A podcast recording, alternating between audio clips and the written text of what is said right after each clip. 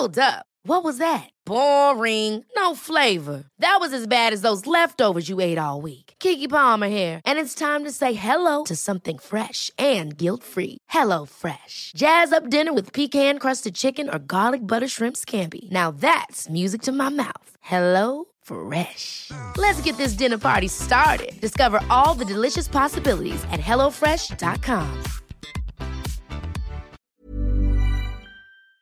En la línea telefónica, Imelda Castro, senadora del Movimiento de Regeneración Nacional. Hemos invitado para que desde su óptica nos diga qué es lo que contempla, pues este incremento, porque lo ha aprobado el Senado. Falta todavía que lo revise la Cámara de Diputados y falta todavía que lo promulgue el Ejecutivo. Pero por lo pronto en la aprobación que ha hecho el Senado de la República de incrementar la cantidad de posesión de marihuana en un consumidor. Imelda Castro, gusto en saludarla. Bienvenida. Muy buenas tardes, igualmente a, sus órdenes, Martín. Dígame usted qué, qué de bueno tiene lo que ustedes aprobaron en el Senado, que insisto, todavía falta que sea revisado en la Cámara de Diputados y todavía falta que el presidente la promulgue. Lo que ustedes observaron, ¿qué, es, qué, ¿qué podemos sacar de positivo en eso, senadora? Sí, claro, mira, es una reforma que la verdad, pues eh, tiene que ver en primer lugar con una serie de convenios internacionales que tenemos, eh, que tiene México desde 1961 hasta la fecha, eh, donde pues eh, son convenciones que hemos firmado para tratar el tema de estupefacientes en general.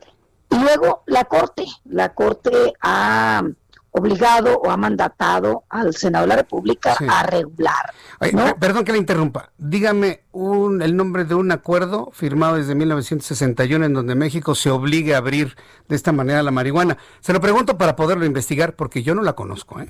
ni el público que está escuchando. ¿Cómo se, el nombre de alguna, por favor, aquí lo escribo. el, la base, pues, de la política internacional tiene que ver con que se han signado particularmente tres convenios de la Organización de las Naciones Unidas sobre estupefacientes y sustancias psicotrópicas. Así, se, llama. Ah, en, el 90, en 1961. ¿Cómo se llama, de acuerdo?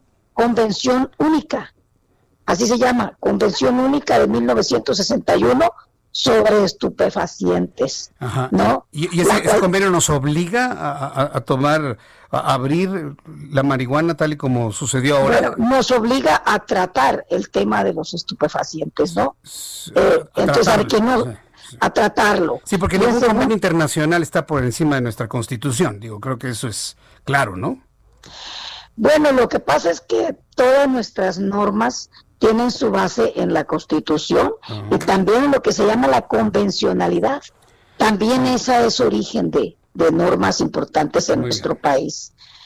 Y bueno, esta reforma que la Corte también nos ha este, mandatado, pues tiene que ver desde mi punto de vista y es la parte que más nosotros hemos hecho énfasis, tiene que ver con una concepción de derechos humanos, de los derechos a la libre personalidad, que fue la base de la Corte, que, que tiene que ver con que las comunidades, eh, todos los pueblos que han sido criminalizados por cultivar en particular este, este estupefaciente, pues hoy van a poder tener justicia, ¿no? Porque ellos en su tiempo fueron encarcelados, desaparecidos, asesinados por el ejército. Y bueno, yo he citado siempre el caso de la Operación Cóndor en Sinaloa, que destruía eh, los cultivos, pero no solo eso, finalmente si era prohibicionista la política, pues eh, podemos decir está bien. El tema es que eso llevó a mucho encarcelamiento, a desaparecidos, asesinados, cuando en realidad todos esos pueblos de Sinaloa en particular nunca salieron adelante. Ellos siguen estando en la cadena más débil de esta eh, actividad que hasta ahora pues ha sido eh, ilícita, ¿no? Pero a ver, el dictamen que ustedes aprueban ya legaliza la, producción de la marihuana, porque la, la, parte que a mí en lo personal me preocupa es que se crea que la gente va a sembrar sus macetitas, hasta ocho macetitas en su casa. Para empezar, no va a haber autoridad que entre a una casa a verificar que efectivamente haya ocho macetitas, para empezar. Y en segundo lugar, ¿cómo, se puede incrementar la portabilidad de marihuana? Pues cuando no se ha establecido, para empezar, una producción regularizada de la misma. Sigue siendo un delito y un crimen producir y distribuir marihuana. ¿Cómo entendemos esto, senadora? Porque nosotros no entendemos, ¿eh? Sí, mire, es que, perdón, es una, es una regulación lo que hay y es gradual.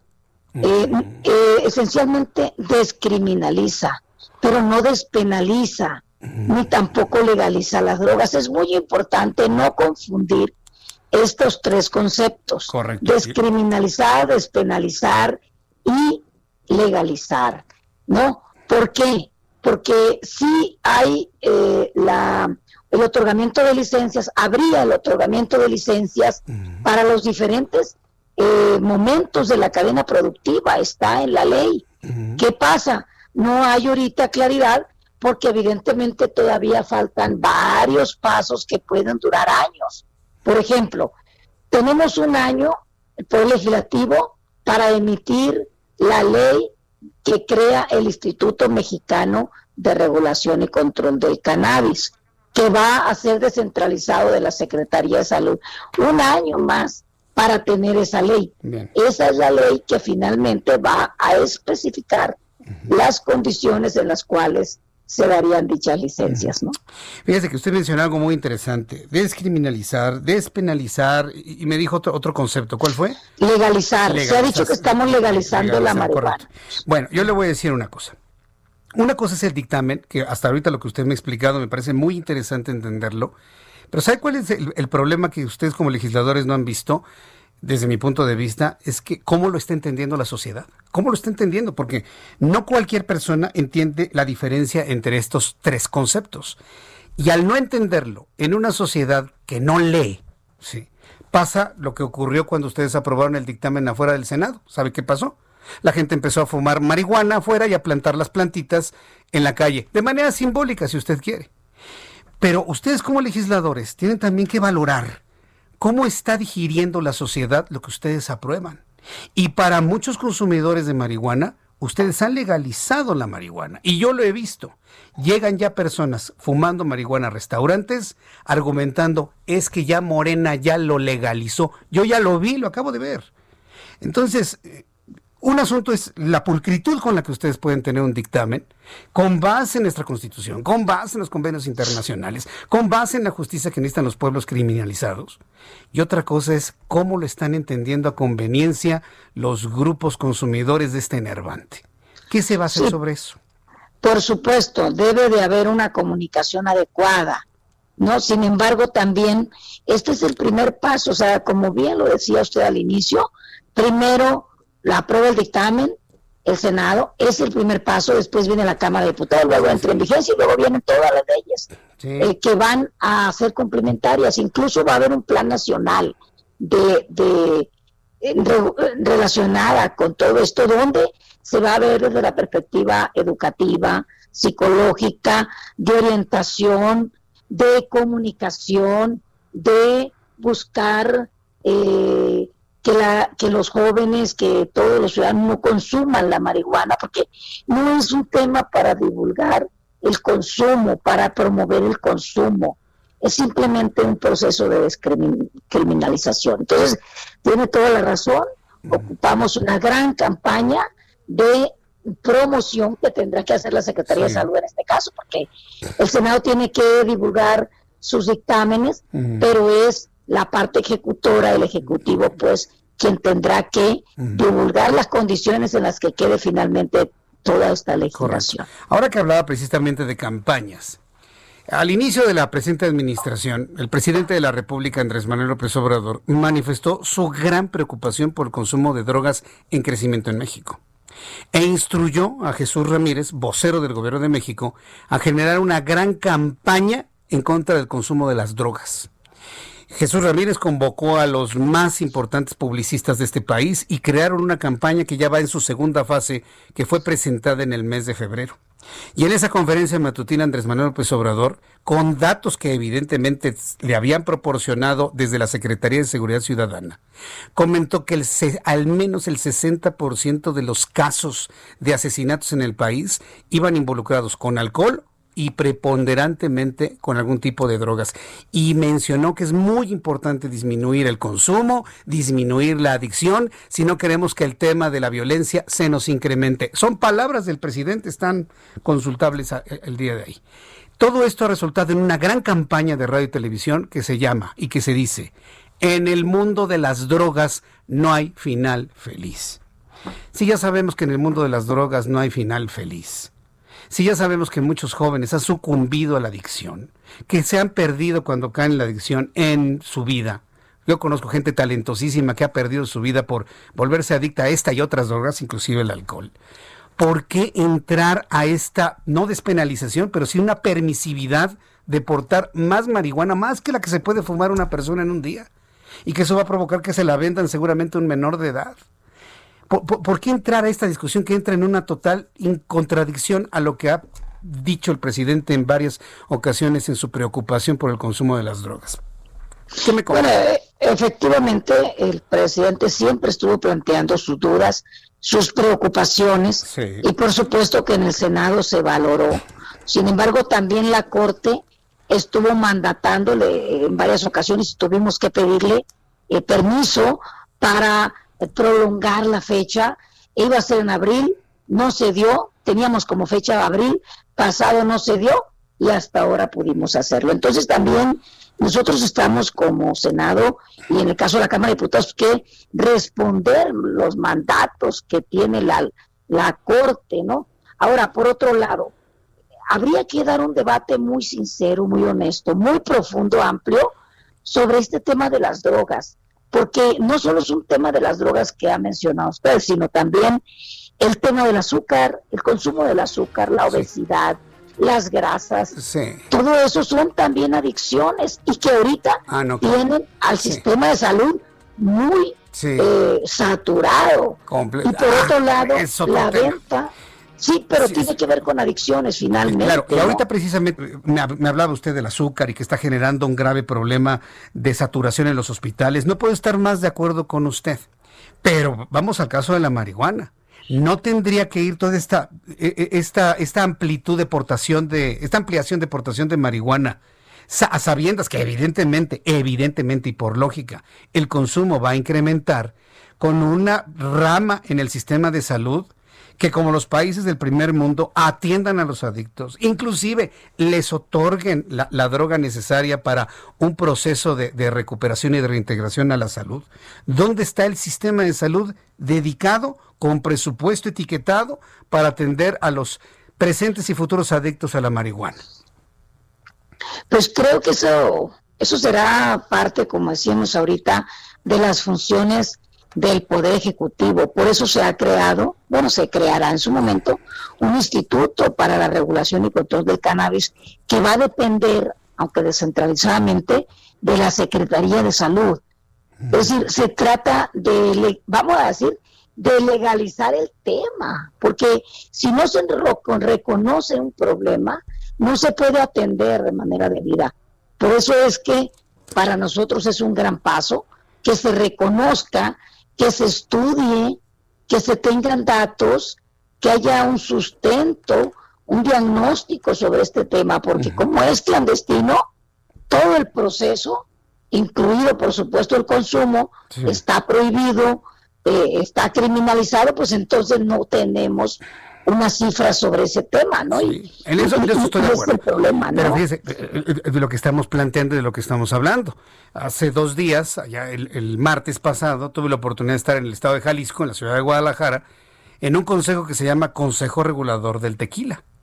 Y es un consejo que está completamente dedicado a certificar la calidad y autenticidad de esta bebida alcohólica a través de un mensaje de consumo de moderación nosotros tendremos entonces que llegar necesariamente, si el asunto es abrir la marihuana para que se consuma, que usted y yo lo sabemos, ¿eh? es puerta para otro tipo de drogas más duras, pero si hablamos nada más de marihuana, tendríamos que legalizar, permitir la producción, la distribución y hasta establecer un consejo regulador para que en el mercado ya autorizado no nos vendan pasto o paja sino que se venda marihuana, que se sepa perfectamente bien su origen, que si viene de África, que si viene de Sudamérica, que si viene de México, que si viene de California en los Estados Unidos, conocer su calidad. Es decir, estamos obligados a, dar ese paso, como ustedes lo han planteado, para garantizar la salud de la gente. ¿Han visualizado, ¿han visualizado inclusive lo que le estoy planteando? Es que ese tema viene en, la, en, el, en los dictámenes. Es decir, se van a otorgar licencias eh, en materia de cultivo, de transformación, de comercialización, de exportación e importación, de investigación, es decir, solo se podrá tener una licencia y no dos. Igualmente el tema de las asociaciones, es decir, eso implica pues dar a conocer el tema. Se podrán hacer los clubes famosos canábicos o las asociaciones eh, para los consumidores, eh, hay condiciones, así como el tabaco, mm. que antes acuérdese que se, se, se fumaba donde quiera, luego se fue regulando para que no se dieran espacios este, cerrados, luego para que no se les venda a niños, a personas menores de 18 años, igualmente el tema de la marihuana, no, no se puede fumar enfrente de, es para empezar el uso adulto, mm. lo que se regula. Y luego no se puede fumar marihuana en frente de personas que no te hayan autorizado. Menos en frente de niños o de personas menores de 18 años. Hay una serie de reglas muy importantes que tiene este, este, este dictamen. Necesitan una campaña para dar a conocer esas reglas. Perdón que le interrumpa, pero necesitan una gran campaña para dar a conocer esas reglas. Porque le voy a decir otra cosa que a mí en lo personal no me ha parecido correcto. Y mire que con el tema llevo muchos años abordándolo y platicándolo con Manuel Mondragón y Calvo, que seguramente usted lo conoce y ha hecho estudios profundos de la marihuana y de sus efectos en la psique y en el cerebro, sobre todo de los niños y de los jóvenes. La parte que a mí me preocupa, porque me ha tocado escuchar y leer gente que me dice, pues ¿qué le haces al cuento Jesús Martín si la marihuana es medicinal? A ver, a ver, a ver, no confundan la gimnasia con la magnesia. Hay mucha gente que con lo que ustedes han planteado están pensando que fumar marihuana es medicinal. Senadores, se lo digo con conocimiento de causa.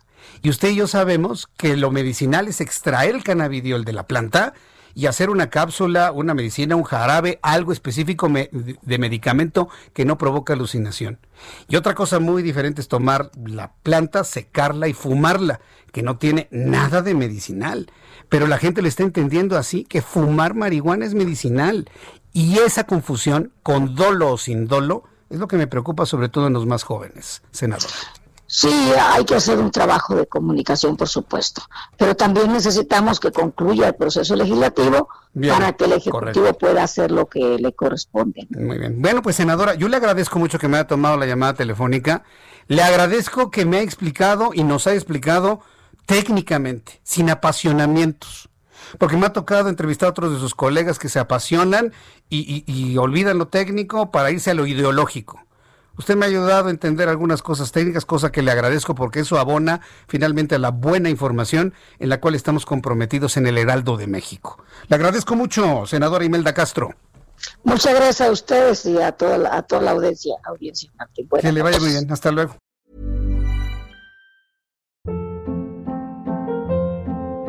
Hold up. What was that? Boring. No flavor. That was as bad as those leftovers you ate all week. Kiki Palmer here, and it's time to say hello to something fresh and guilt-free. Hello Fresh. Jazz up dinner with pecan-crusted chicken or garlic butter shrimp scampi. Now that's music to my mouth. Hello Fresh. Let's get this dinner party started. Discover all the delicious possibilities at hellofresh.com.